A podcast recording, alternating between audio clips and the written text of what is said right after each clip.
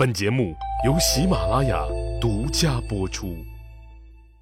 上集咱们说了，说刘恒把齐国做了削弱诸侯王势力的试点单位，把一个大齐国肢解成了七个小弱鸡，随即又成功的肢解了淮南国。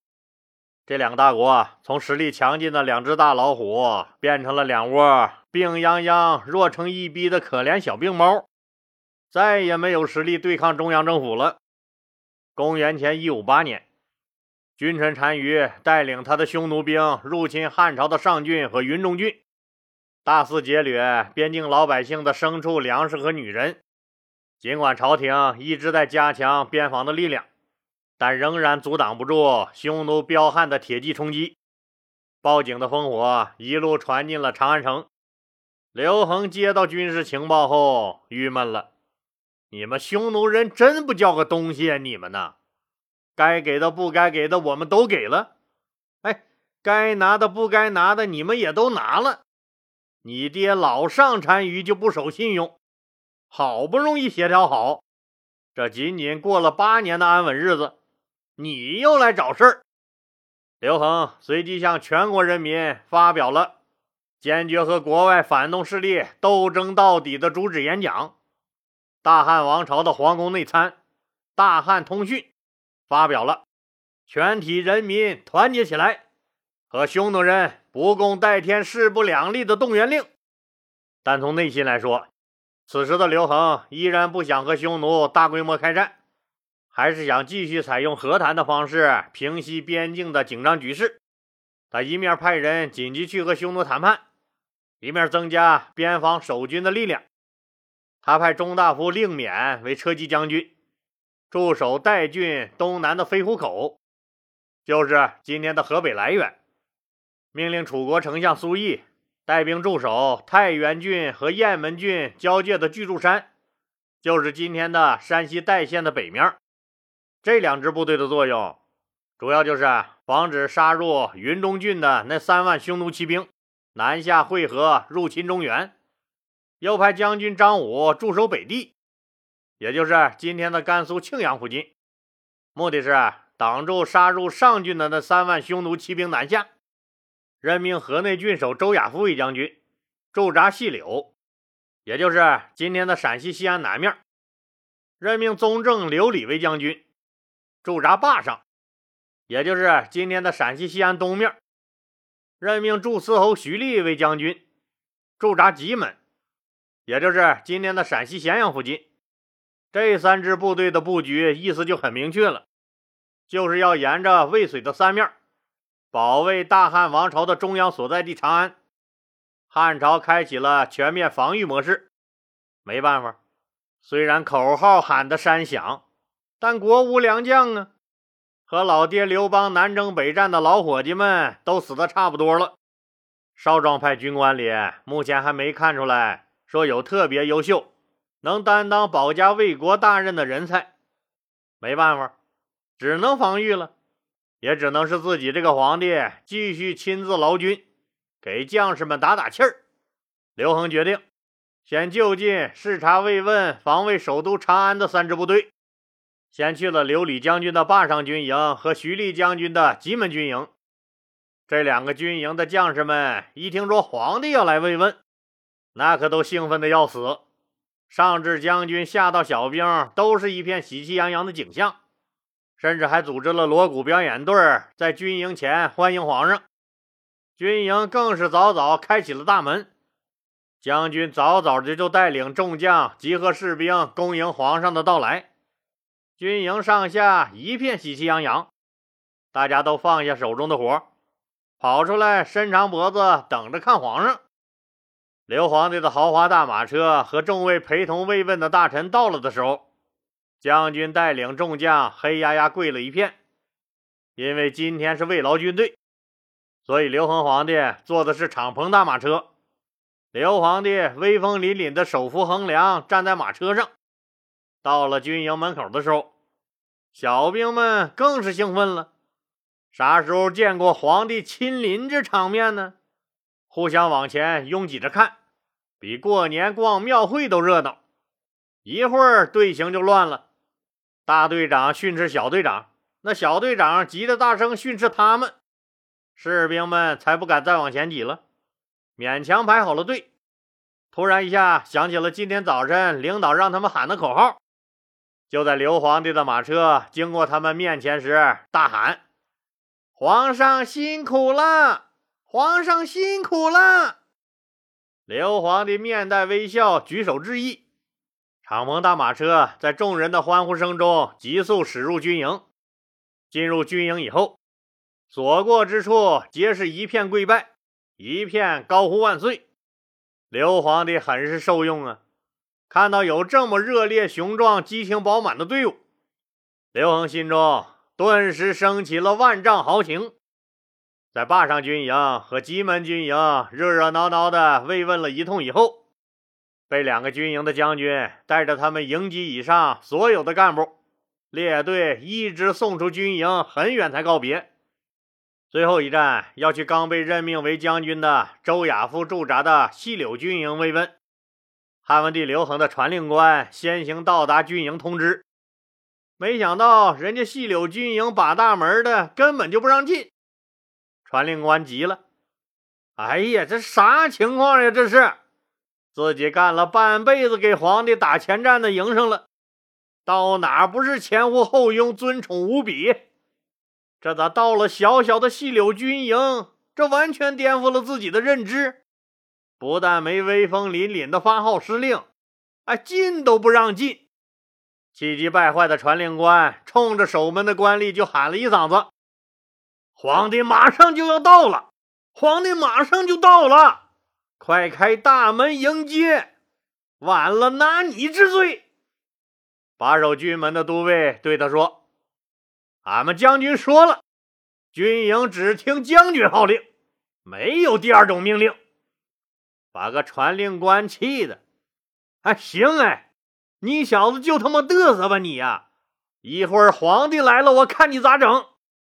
守门的官员低声嘟囔了一句：“谁来了没有将军的命令，也甭想进去。”你说啥？你再给我说一句。我再说也还是那句话：谁来了没有将军的命令，也甭想进去。俩人正纠扯着呢，刘皇帝的敞篷豪华大检阅车可就到了军营门口了。刘皇帝一看，也愣住了。哎，这咋军营大门还紧闭呢？沿途站岗的士兵也全都是身披铠甲，手执兵器。一看突然来了这么一队人马，那守营的士兵更是提刀拿剑，拉满弓弦，严阵以待。把守军门的都尉依然是没给面子，直接把皇帝的敞篷豪华大检阅车也拦在了门外。反正不管怎么说，就是一个意思：没有将军的命令。军事重地，任何人不得随意出入。哎呀，我自己的地盘，我自己愣是进不去，我进不去呀，我呀！刘恒也是第一次遇到这种情况，也有点懵，只能是派使者持节进入军营，昭告周亚夫将军，说朕想进入军营，慰劳军队。这持节是啥意思？节又是啥呀？节是皇帝的信物。对了，我们熟悉的苏武牧羊的故事里，汉武帝刘彻的使臣苏武去匈奴出个差，结果没想到被匈奴人给扣住了。他在匈奴十九年不屈服，给人家匈奴人放了十九年的羊。放羊时手里拿了十九年不肯舍弃的那个东西，就是节。老李以前讲过，这个节一般是竹竿上挂着牦牛尾巴。是古代使臣奉命出行，拿这个作为凭证的。这持节可就正规了。周亚夫一见持节使者到了，这才传了他的军令，打开军营大门。大门开启以后，你想，皇帝的御用司机，那是不是平常霸道惯了？什么人多人少，有没有红绿灯啥的？那人家皇帝的司机根本就不看。啥时候不是策马狂奔呢？别说前进有多快了，人家就是倒个车，那怎么着也得四十迈吧？今天也一样，正要打马狂奔入内呢，把守军门的都尉一把薅住了马缰绳，郑重警告他：军营里有规定，任何人不得在军营内策马奔跑。司机气得正要骂人，刘皇帝喝止了他，让按照军营的规定驾车缓慢前行。司机只好气鼓鼓地勒住缰绳，慢悠悠地往前晃悠。当然了，碰了几个钉子的刘恒一开始自然也是老大的不高兴了。但看到周亚夫麾下的每一个士兵，那面对天子的威严，仍然不敢违反军纪，不仅对周亚夫这个人是越来越感兴趣了。当检阅车一路晃到中军大帐前的时候，只见周亚夫在军帐前全身铠甲的迎候着。见到刘皇帝，周亚夫也没有下跪，对着刘皇帝拱手作揖道：“臣周亚夫甲胄在身，不便跪拜，请允许我以军礼参见陛下。”刘恒一看那周亚夫如此端庄郑重、军纪严明。瞬间被这种军人的气质震撼到了，不由得心生敬意，面容也不自觉地变得庄重肃穆了起来。他手扶车前的横栏，向军营所有将士致意，并让随行人员向周亚夫还礼说：“说皇帝恭敬的慰劳将军。”之后，周亚夫在军帐的巨型军事地图前。详细的为刘皇帝分析了敌情和敌人可能进攻的方向，以及我军的应对措施，然后又陪同刘皇帝视察了军营。只见细柳军营秩序井然、安静庄严，并没有因为皇帝的到来而乱了分寸。完成了劳军仪式，刘皇帝要走，周亚夫不但没有留下吃饭的意思，也仅仅是送到了军营大门口。等到刘皇帝一出了军营，他就命令紧闭营门，严整如故。出了细柳军营后，随行的大臣们都惊呆了。周亚夫这小子也忒傲慢了点吧？居然把皇帝都挡在了军营门外！你算干啥吃的呀？你算呢？不知道这样有辱天子的尊严吗？不知天高地厚的家伙，看着吧。你小子要倒霉了，你小子呀！可刘皇帝心里却不这么想，相反还美滋滋的，更被感动的一塌糊涂。谁说国无良将啊？这周亚夫不就是国之栋梁吗？只听刘皇帝仰天叹息：“哎，周亚夫才真正能担得起将军这个称号呢。”前面所经过的坝上和棘门两军，简直如同儿戏。这万一打起仗来，就他们那松懈的纪律、毫无防备的意识，靠他们打胜仗难了。甚至他们的主将被敌人擒获了都不奇怪。可再看看人家周亚夫，这严明的军纪，让任何敌人都无机可乘。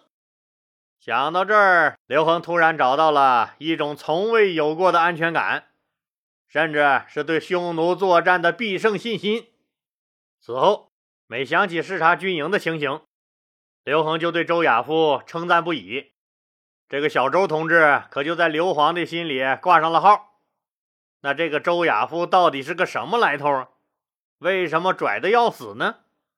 说起周亚夫，可能听友们不熟悉。但他老爹绝对是如雷贯耳的人。刘恒的屁股之所以能坐在皇帝的宝座上，人家周亚夫他爹可是最大的功臣。可能听友们猜着了，他爹就是被封为将侯，拜为太尉，诛杀了吕氏家族，拥立他刘恒继位，声名显赫，两度成为大汉丞相的周勃。汉文帝十一年。也就是公元前一六九年，曾经牛逼闪闪、风光无限的老周勃去世，他的将侯封号和封地都被长子周胜之继承了。周胜之娶的还是刘恒刘皇帝的闺女。当然了，这个婚姻是刘恒为了拉拢老周勃而形成的政治联姻。结果谁能想到啊？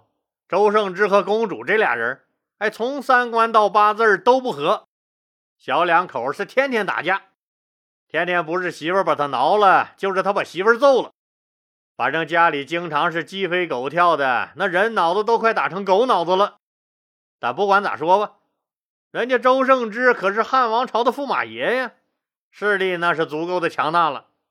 而周亚夫只是周勃的二儿子，所以既没有爵位，更没有封地。只被任命为河内郡守，可没想到自己的哥哥，那个祖传的官二代和富二代周胜之先生，除了智商哪儿都挺高，不好好和公主过日子不算，还仗着自己的身份各种的作，最后居然杀了个人。本身和公主关系就不咋地，丈母娘更是早就看他不顺眼了。现在牛逼老爹也死了。自己还犯了事儿，虽然不至于王子犯法和庶民同罪砍了他的头吧，但刘恒趁机夺了他的爵位，收了他的封地，也让公主离开了他。过了一段时间以后，刘恒实在是不想让人说他忘恩负义，就把周勃的二儿子周胜之的弟弟周亚夫封为条侯，算是保住了他们周家的爵位。周亚夫从小出生在军营。部队那一套他是太熟悉了。虽然哥哥周胜之是老爹爵位和封地的合法继承人，但靠着他们周家的势力，周亚夫完全可以高官得坐、骏马得骑，快快乐乐享受一辈子。但周亚夫却不这么想，他可不想被人说成是一个没底蕴、没文化，那只是投对了胎的纨绔子弟。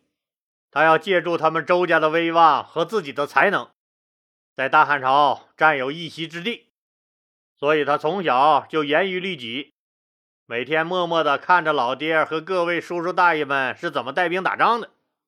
虽然那时候刘邦已经夺了天下了，但好几次平定叛乱，再加上对匈奴人的战争，也让周亚夫学了不少的行军打仗、布阵杀敌的本事。